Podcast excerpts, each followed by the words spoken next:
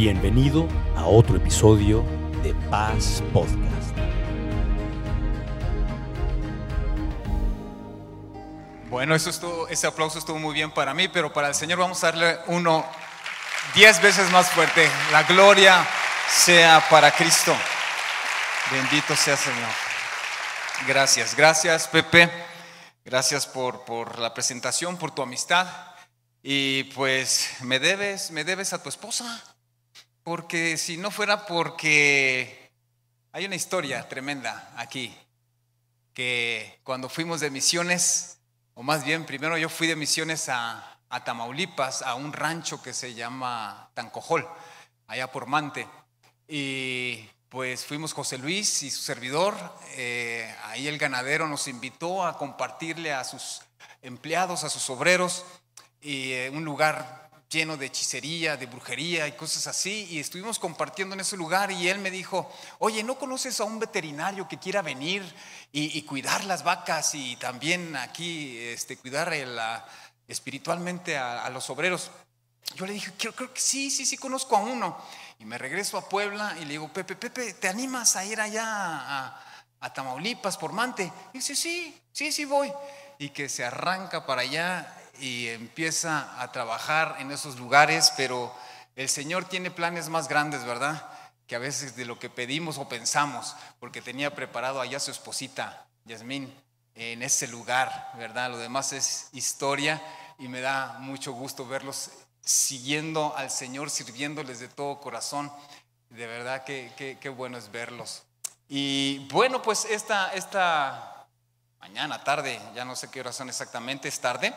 Eh, Pasión por las Naciones es el, título que hoy tenemos. Hemos estado viendo, han estado viendo las pasiones y cuando ah, de veras queremos agradar a alguien, pues eh, vamos a hacer lo imposible, lo, que sea necesario por amar a esa persona y demostrarle eh, todo lo que hay en nuestro corazón para agradarle. Y pasión por las naciones, amistad de Puebla, todo lo que es Amistad de Puebla nació con la visión misionera. ¿Por qué? Porque un misionero americano dejó su país, dejó su cultura, su lengua, vino a aprender otro idioma y vino a México. Y no solamente vino a México aquí al lado, sino se metió a las montañas de Oaxaca. Y allí empezó él a visitar las aldeas, los pueblitos y compartir del Señor. Ah, él tenía una avioneta para llegar a, los lugares eh, más lejanos. Y, me acuerdo que un día me, invitó a, compartir y me llevó en su avioneta. Y cuando estábamos llegando al lugar, me dice, agárrate porque ya vamos a aterrizar. Y yo le digo, ¿dónde vamos a aterrizar? Yo veía puro monte, pura selva, ¿no? Yo, pues, ¿dónde está el aeropuerto? ¿Dónde está por lo menos allí una carretera? Allí vamos a aterrizar. ¿Dónde? Era un camino de carreta. O sea, dos veredas. No digo, allí vamos a aterrizar, sí, agárrate, digo, no quiero morir, no, no quiero morir sin haber amado, o sea, no, no, no, ¿por qué me invitaste, no? Y este, pues aterrizó bien, a precipicio antes, precipicio después, pero era un excelente piloto y, fuimos a, compartir, ahí, compartir ahí cerca de Tlajiaco, en Oaxaca, y, y eso, eso, eso es lo que inició, porque misioneros producen misioneros. Y el ADN desde nuestros inicios fue este. El Señor me llamó a las misiones, eh, me invitaron por un año a España, me quedé 15 años, 10 años en España, 5 en, Italia, y me fui primeramente soltero, flaco, ojeroso y sin ilusiones, fui, sigo flaco, pero ya con muchas ilusiones, ya bien casado, mi esposa, después de cinco años, me acompañó otros cinco en, España y otros cinco en, Italia. Y mis hijos pues fueron naciendo ahí regaditos, pues dos en España y otro en, Italia, en Génova. Y así nos ha traído el Señor. Hemos regresado hace unos años aquí a Puebla para seguir multiplicando, capacitando a otros que también tengan el llamado para ir al mundo entero. Y estoy muy agradecido con el Señor porque la próxima semana cumplimos 30 años de casados. Qué, qué, qué bárbaro, se pasa como, como tres minutos. pero bajo el agua, dice alguno, ¿no? Este, pues a veces, pero siempre hay mejores tiempos, ¿no? En, en el matrimonio, cuando está en el Señor. Así es que, pues gracias a Dios por este tema. Vamos a orar. Padre, te damos gloria y alabanza. Gracias por este tiempo que estamos bajo la influencia de tu palabra. Háblanos, rétanos, Señor. Transmítanos tu corazón, tu visión por las naciones. Te lo pedimos en el nombre de Jesús. Amén. Amén. Dios tiene un amor ardiente por las naciones y nosotros debemos empezar a ver cómo Él ve ver cómo Él ve las naciones y amar lo que Él ama, porque Él ama las naciones. En el Salmo 62, 7 dice, sus ojos velan sobre las naciones. Y, bueno, yo sé que el pastor Alberto siempre trae artefactos, ¿no? Para sus ilustraciones, pero yo también traje el mío. Y, y no pude conseguir uno más chico. No me avisaste que tenías ahí uno, ¿verdad? Más grandecito. Pero algo que cambió mi vida y mi perspectiva fue un globo terráqueo. Y desde mi infancia. Mi madre nos compró uno, no deben de faltar en las primarias, ¿verdad? Pero mi madre compró uno y lo puso allí en nuestro cuarto. Y, pues a mí me gustaba darle vueltas y vueltas y vueltas como un trompo, era lo único que hacía con ese globo terráqueo. Pero de repente mi mamá me detuvo y me dijo, mira, te voy a enseñar dónde vivimos, aquí en Mexicali en Baja California, dijo Mexicali, Mexicali, 54 grados de temperatura, este, en el desierto, al nivel del mar, este, pero para mí es la ciudad más hermosa, es la Tierra Santa.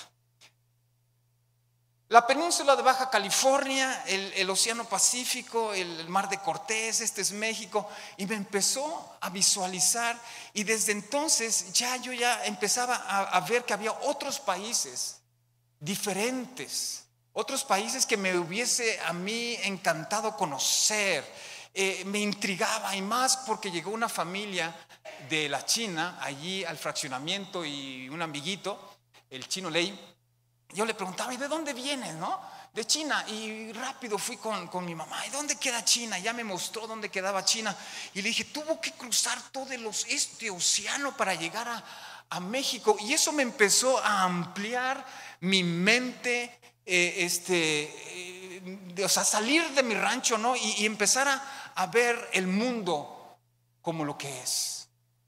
Naciones, países, culturas tan diferentes. Y dice la palabra del Señor, sus ojos velan sobre las naciones. Yo, yo me imagino al Señor que, que, que, le da vuelta hacia el mundo, por eso el mundo gira en su propio eje, ¿saben? Porque el Señor está viendo los países que Él creó, no solamente los paisajes, eh, eh, las bellezas, sino las, las razas, los, las culturas, eh, todo. Yo me imagino hasta la gastronomía, de decir, ay, qué ricas memelas hacen en México, oh, qué rica paella en, en España, uy, el couscous en Marruecos, no, el curry en la India, no, y ahí en Mongolia, una leche de cabra con sal para vomitar, pero pues les gusta, ¿no? Ahí Alberto Paraza ahí me acompañó y nos dieron esa bebida y de veras, bueno, cada quien, ¿no? Pero yo me imagino así el Señor dándole vueltas, porque el Señor tiene un amor ardiente por las naciones y ese amor es el que Él nos transmite y nos transmite a través de la oración. Porque no solamente tenemos que ver, si vemos lo que Él, Él ve, también tenemos que orar. Porque al orar el Señor transmite su corazón al nuestro. Experimentamos lo que Él siente en su corazón por aquello que tú estás orando. Y dice en la palabra del Señor, pídeme. Allí en el Salmo 2.8, pídeme y te daré por herencia las naciones y como posesión tuya los confines, dice, de la tierra. Y tenemos que orar por las naciones, porque Dios ama a las naciones. Y principalmente y primeramente por Israel. Porque dice la escritura, orad por la paz de Jerusalén.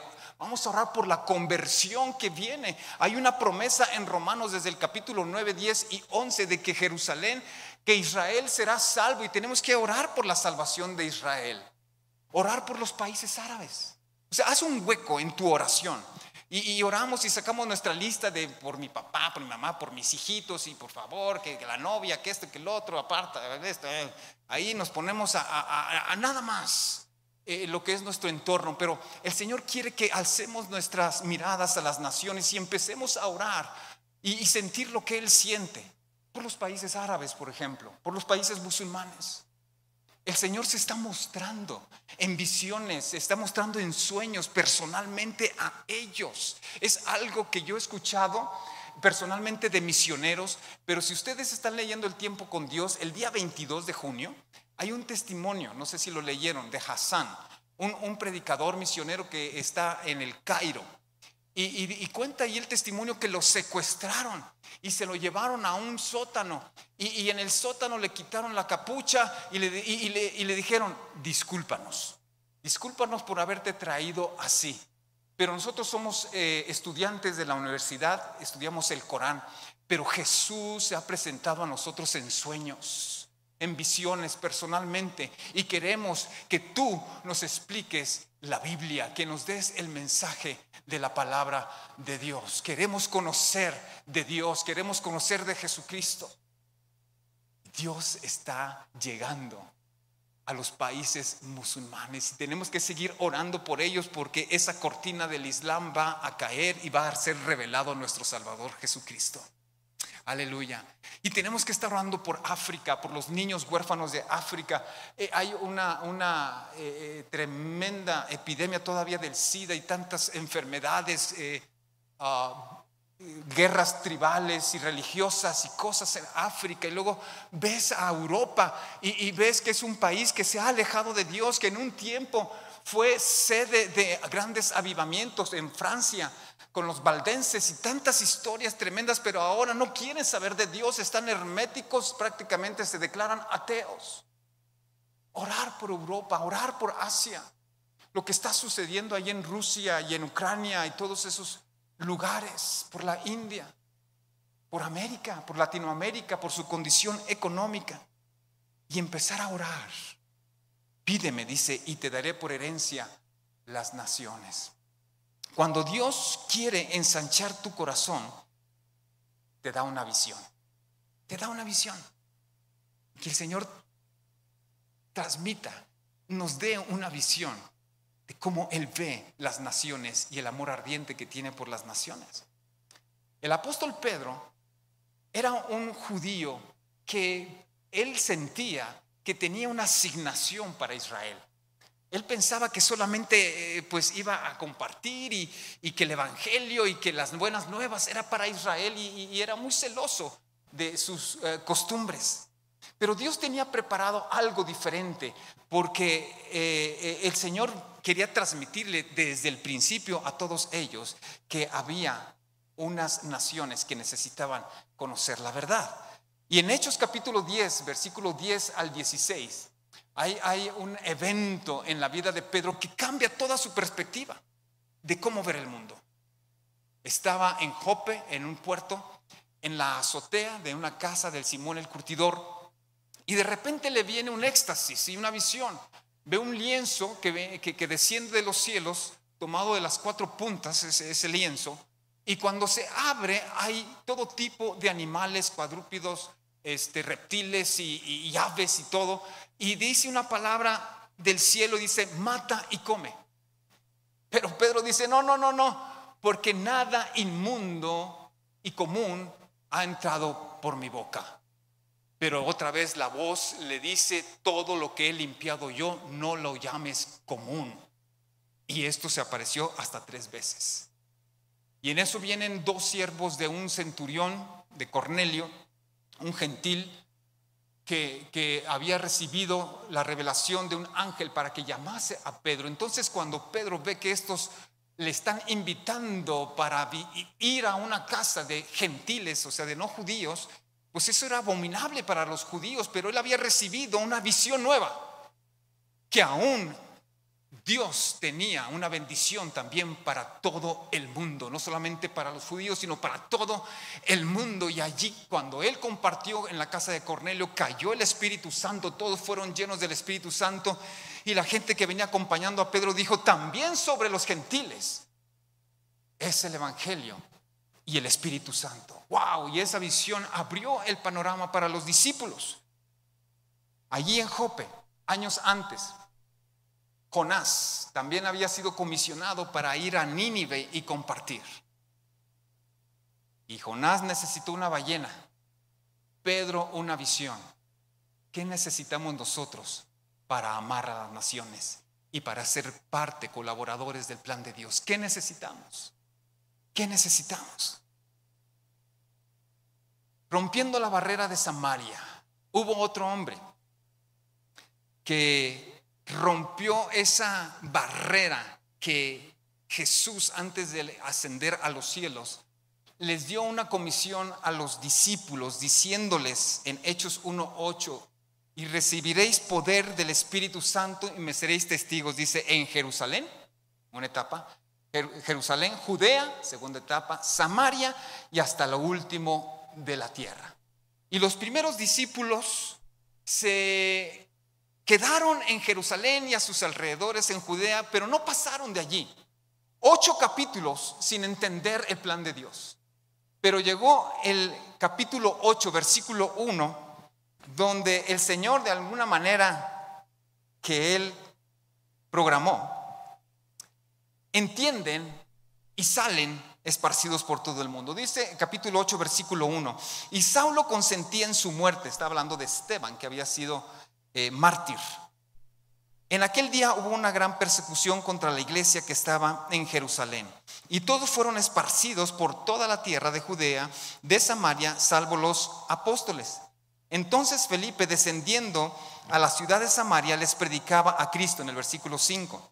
En el 6, y la gente unánime escuchaba atentamente las cosas que Felipe, oyendo y viendo las señales que hacía. Porque de muchos que tenían espíritus inmundos salían estos, dando grandes voces, y muchos paralíticos y cojos eran sanados. Así que había un gran gozo en aquella ciudad. Felipe.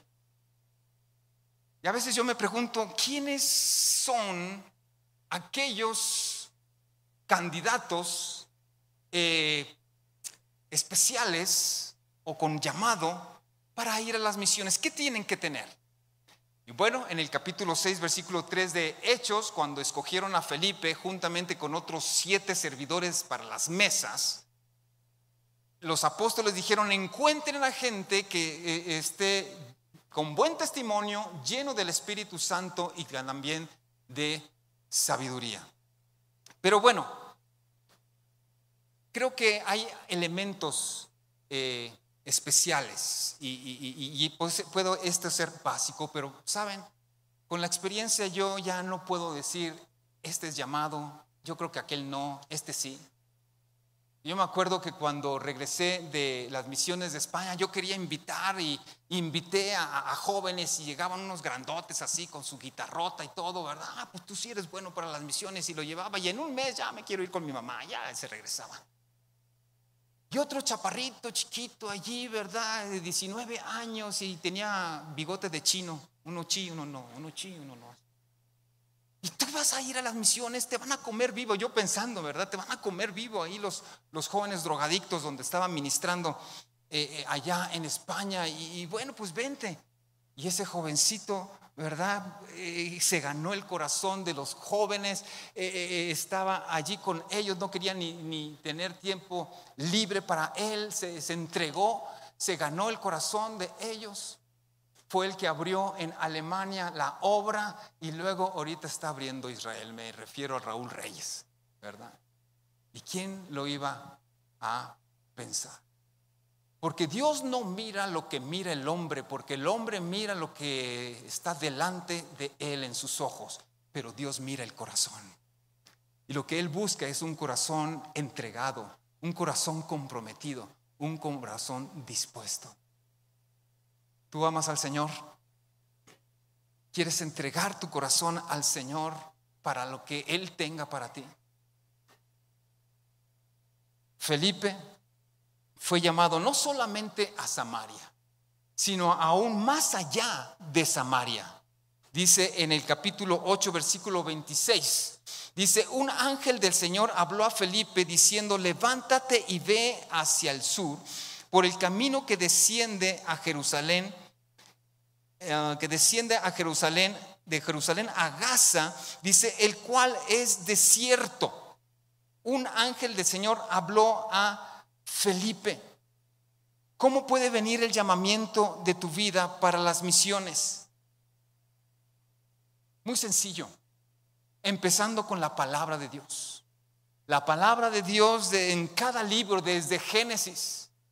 La palabra del Señor nos manda multiplicaos y llenad la tierra. El Señor siempre quiso llenar la tierra del conocimiento de la gloria de Dios como las aguas cubren la mar.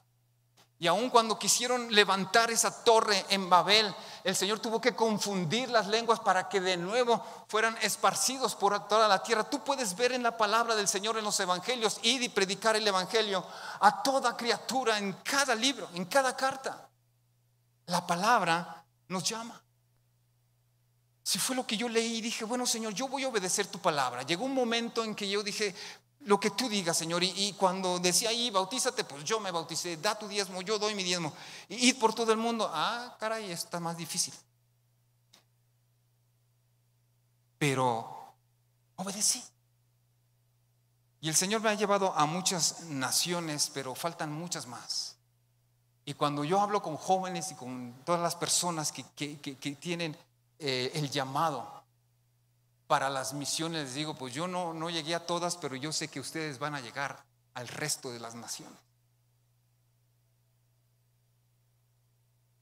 ¿Cómo puede ser el llamado en la oración? En intimidad con Dios. Porque cuando estás orando, el corazón de Dios se transmite al, al, tuyo. Y mientras más intenso es tu oración y más íntima es tu oración, el Señor revela lo que él siente por las naciones y el Señor ama ardientemente las naciones. Hubo un grupo que fue perseguido en el siglo XVIII, los moravos. No sé si han escuchado hablar de ellos. Huyendo de Checoslovaquia, se fueron a, Alemania. Allí eh, establecieron una ciudad y empezaron una oración de 24-7. O sea, todos los días, 24 horas, lo hicieron por 100 años.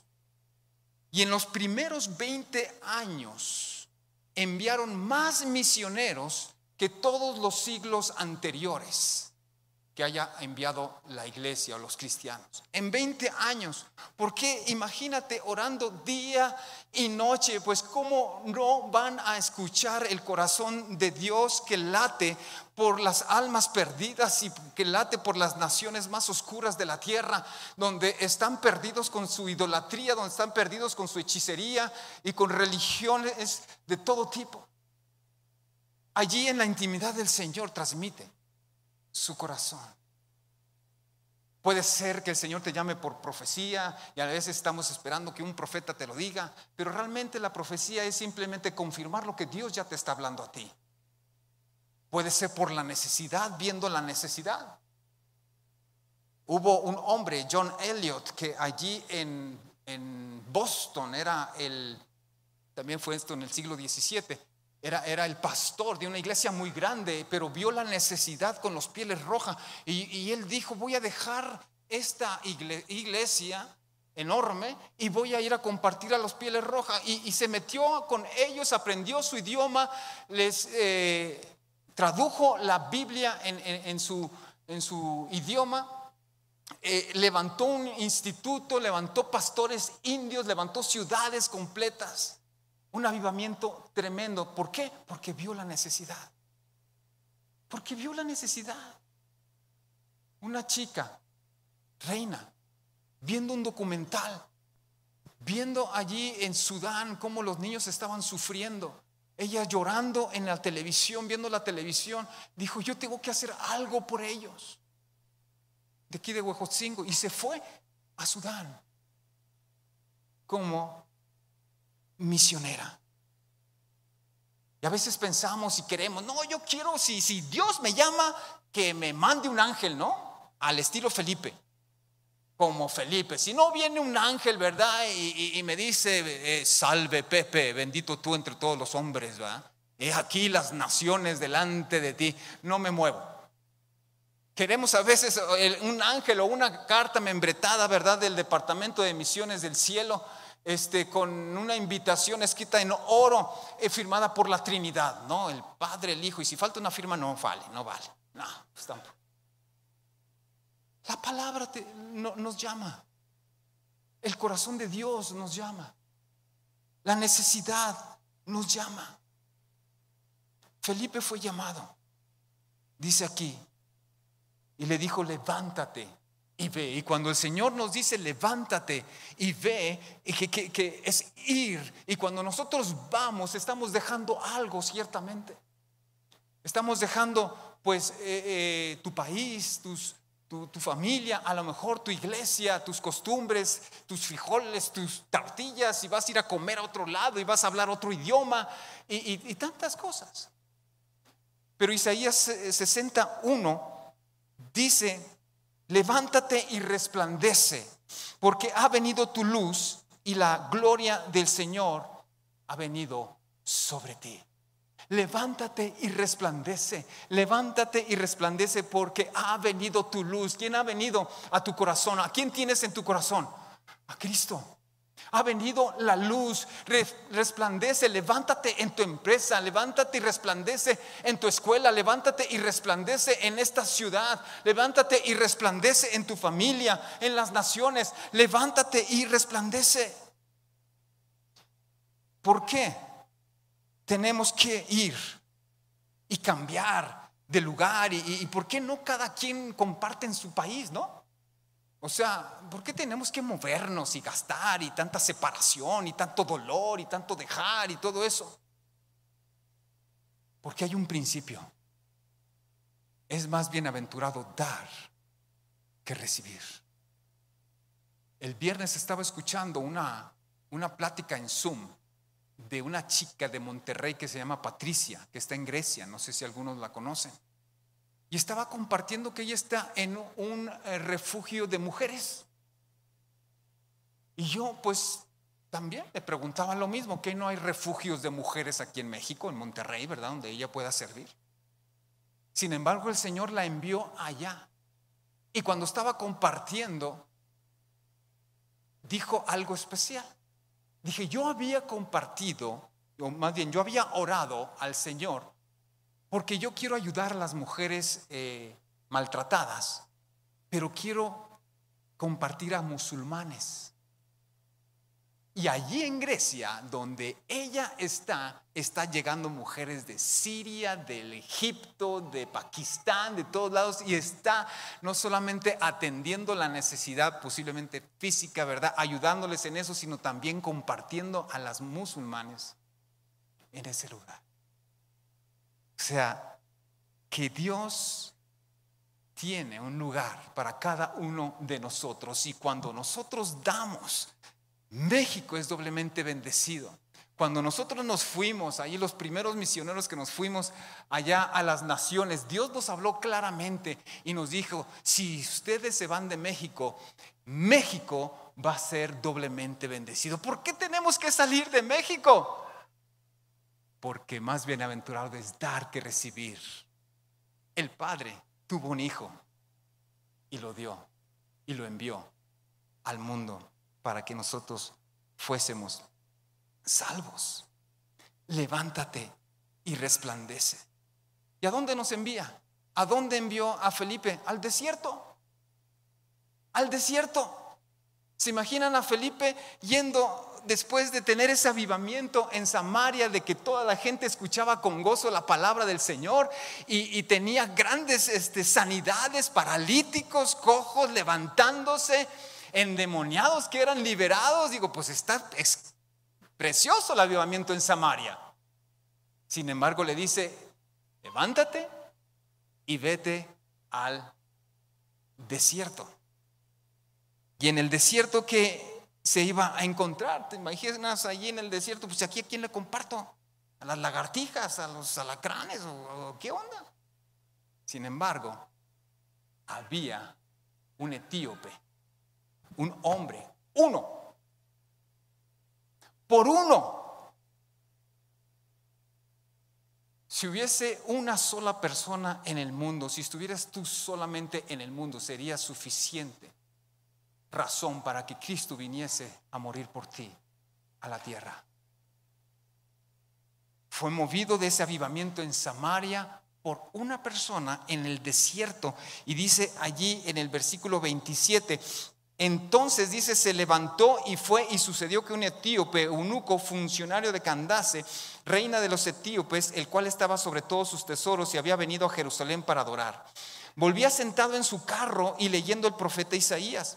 Y el Espíritu dijo a Felipe, acércate y júntate a ese carro. Acudiendo Felipe le oyó que leía el profeta Isaías y dijo, pero ¿entiendes lo que lees? Y dijo, ¿y cómo podré si alguno no me enseñare? Y rogó a Felipe que subiese y se sentara con él. Este etíope era un hombre sediento. ¿Qué te encuentras en el desierto? ¿Por qué el Señor nos envía al desierto? Porque en el desierto están los sedientos, están los perdidos, están los confundidos. Yo nací allá en, un desierto. Varios amigos se perdieron. Yo me perdí con mi papá ahí en cacería y buscando sombras ahí en los cactus, ¿verdad? Y todo, porque es un lugar seco, desértico sin vida, te puedes confundir, te pierdes, parece una cosa, una duna parece igual que la otra, te pierdes. Este etíope tenía sed de algo, sed de encontrar salvación, sed de encontrar a Dios y hizo un camino, un caminar de miles de kilómetros desde Etiopía hasta Jerusalén para buscar una experiencia espiritual. Pero volvía confundido, volvía desilusionado, volvía peor de como había ido. ¿Y cuánta gente está sedienta en el mundo? Buscando aquí, buscando en cuevas, buscando en ríos eh, sagrados, buscando en las cuatro puertas de Roma, buscando allí en las escalinatas del templo de Jerusalén para encontrar la salvación. Hay 12.800 etnias en el mundo. Y solamente la mitad, un poquito más de la mitad, ha sido evangelizada, 6.500 etnias. Hay 7.000 idiomas en el mundo y solamente la tercera parte tienen la Biblia en su idioma. Hay 8 mil millones de personas en el mundo, casi. 2.500 millones de gentes jamás han escuchado el nombre de Jesús. No que hayan escuchado y han dicho, no, no quiero nada con Jesús. No, ni siquiera ni siquiera han escuchado que hay un hombre que vino a salvarnos, que se llama Jesús. ¿Cuánta gente está sedienta? Muriendo junto a la fuente. A veces me imagino aquí alrededor 200, 300 metros. ¿Cuánta gente muriendo de sed? Y aquí está la fuente. Tú eres una fuente. Tú tienes el Espíritu Santo, tú tienes la verdad. Y dice la palabra del Señor que si tenemos eh, eh, es el Espíritu Santo serían como ríos de agua viva. Y no solamente para saciar tu sed, sino para saciar la sed de otros que mueren. La salvación no se encuentra en un lugar.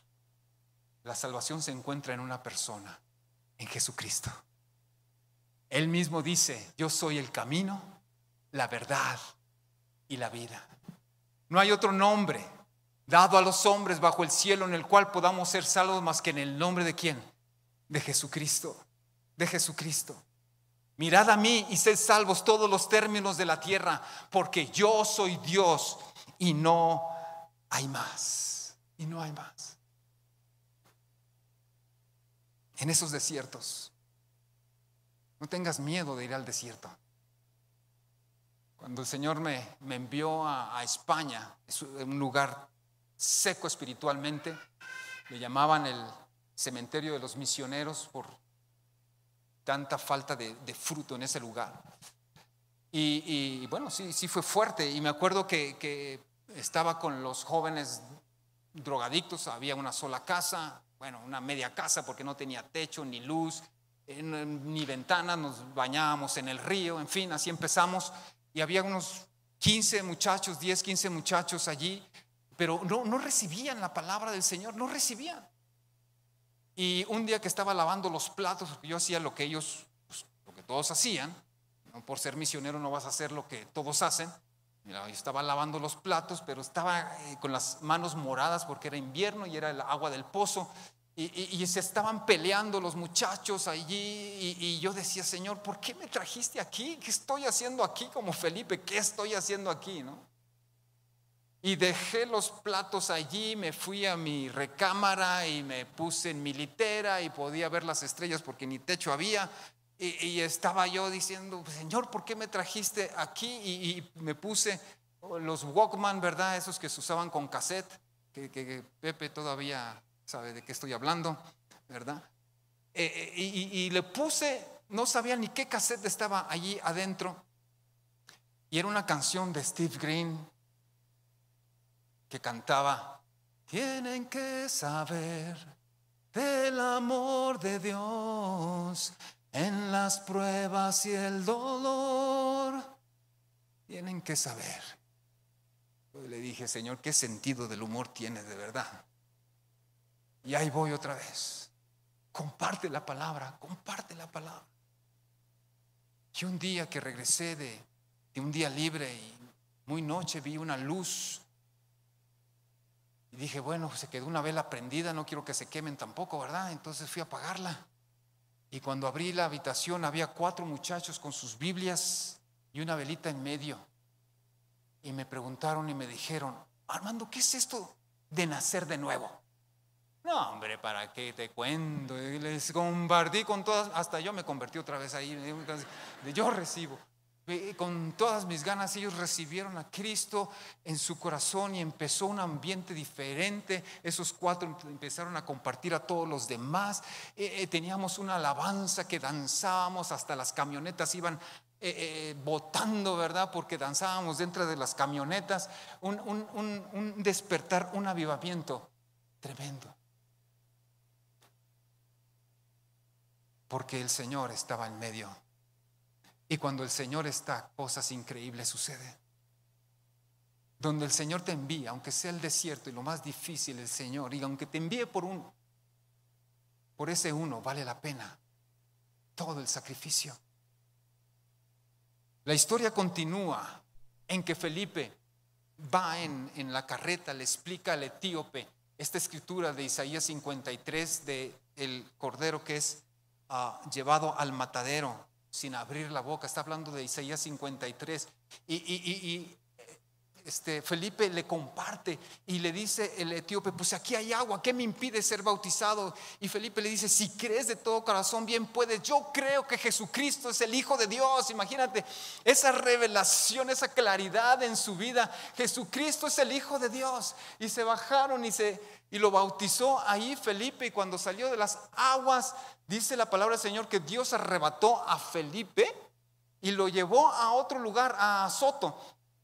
Y, el, el, el etíope, Felipe, Jalepe, ¿dónde te fuiste? ¿No?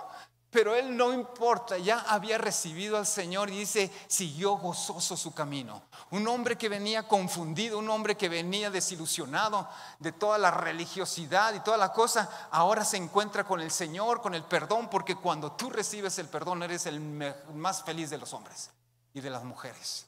Cuando tú recibes a Jesucristo, eres una persona gozosa, feliz, porque tú sabes quién es tu salvación, tú sabes lo que te espera en el reino de los cielos y siguió gozoso su camino. Y si conocen un poquito la historia, se cree verdaderamente que el etíope llevó el evangelio a Etiopía. Y hay un grupo de cristianos cópticos que se llaman, que se cree que fue precisamente este etíope el que llevó e inició este movimiento que hasta hoy en día existe. Felipe no regresó a Samaria. Dios le llevó hasta los confines. No se quedó con la etapa de Samaria, sino se fue a Soto y a Cesarea y ahí siguió el ministerio. El sueño de Dios es que cada persona de cada tribu, lengua, pueblo y nación se encuentre con Él por la eternidad. Es alcanzar a todas las personas a través del Evangelio de Jesús. Si hay algo que podemos pedirle al Señor. Y yo le pido a Dios, y lo digo constantemente, el Señor ya viene pronto. El Señor ya viene pronto. Hay una urgencia por compartir. Que el Señor nos dé un espíritu de evangelistas. No, pues es que a mí me da miedo, me chiveo. Que el Señor nos dé un espíritu de evangelista. No eres el pastor, ¿verdad? A lo mejor no eres un líder, pero eres un hijo, una hija de Dios que tiene el tesoro, que tiene la fuente de agua que, que brota para vida eterna, que tiene el Espíritu Santo. Que el Señor nos dé un espíritu de evangelistas. A cualquiera que se te acerque, a la persona que se te acerque, compartirle. A lo mejor no, lo llevas a la oración completa de recibir a Cristo, pero por lo menos déjale la inquietud de conocer a Dios, de acercarse a Dios, de buscar en la Biblia las respuestas en su vida. Una directora de una fundación de ancianos me decía, y es que luego te cuentan sus problemas y sus cosas y te dicen, es que la pandemia me dejó con el corazón a la mitad, mi hígado ya no sirve, mis pulmones eh, eh, este, están llenos de, fibrosis y, estoy muy mal. Y le digo, ¿puedo orar por ti? Así, derechito, o sea, este, ¿sabes que, que ya no es tanto compartirles? Ora por ellos. Cuando te encuentres con alguien que tengo esto, fui al hospital, dile, ¿puedo orar por ti? Y no te van a decir que no. A decir, sí, ora por mí. Nadie te va a rechazar una oración. Y cuando tú oras por ellos, Dios se manifiesta, algo sucede. Y, y algo cambia dentro de ellos. Ya luego les puedes compartir más fácilmente. Me decía la, la directora, la última visita que, le, que hice, digo, ¿cómo está directora? Muy bien. Estoy sana, dice. Estoy sana. Ya me dijo mi médico que soy un caso entre diez mil, entre los que fueron afectados por la pandemia, que ya está bien mi corazón, que ya está bien mi hígado, que ya están bien mis pulmones. Estoy sana. ¿Cómo no vas a glorificar por esto al Señor? Puedes darle un fuerte aplauso al Señor. Porque Dios está vivo. Porque Dios es el mismo ayer, hoy y por siempre. Que el Señor nos dé un espíritu evangelista. Y si el Señor te tiene aquí, pues aquí. Y si el Señor te tiene designado un lugar donde tú vas a ser sembrado, que así sea. Vamos a orar. Padre, te doy gracias por esta tarde, por tu palabra, por lo que tú estás hablando estos últimos tiempos. Señor, tu venida está próxima. Y lo decimos, pero realmente lo vemos. Y creemos, Señor, que el mundo necesita encontrarse contigo por una eternidad. No podemos dejar la oportunidad de llevar a alguien al Señor. A un primo, a un tío, a un amigo, a un obrero de la empresa, a, a alguien. Todos los tiempos son difíciles y la gente está sedienta y está muriendo junto a la fuente. Señor, que no se vaya nadie sin antes haberles compartido de ti. Y si tú estás por primera vez, segunda vez en este lugar, y tú quieres recibir a Jesús en tu corazón y decirle, Señor, perdóname y sálvame quiero recibirte hoy en mi corazón. Yo quiero que levantes tu mano. Yo quiero hacer una oración por ti. Levanta tu mano en alto. Dios te bendiga. Dios te bendiga, chica. Dios te bendiga, varón. Dios te bendiga. Hay varias personas. No hay gozo más grande que recibir el perdón de Dios. Haz esta oración en tu interior. Dile, Padre, Padre, gracias por tu Hijo Jesucristo, por haberlo enviado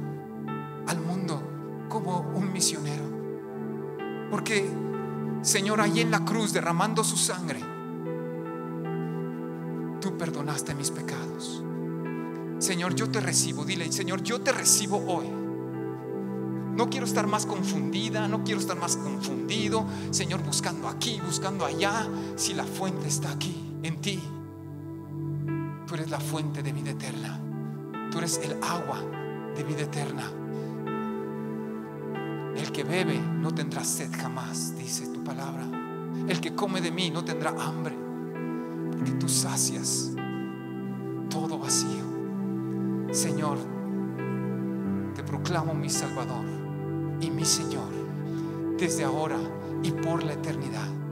Yo quiero seguirte, caminar contigo y conocerte más y darte a conocer. Te lo pido en el nombre de Jesús. Amén. Amén. Pues gloria al Señor. Dios les bendiga. Pasen un bonito domingo y que Dios los use para compartir su palabra. Amén. Gracias por acompañarnos en este episodio de Paz Podcast.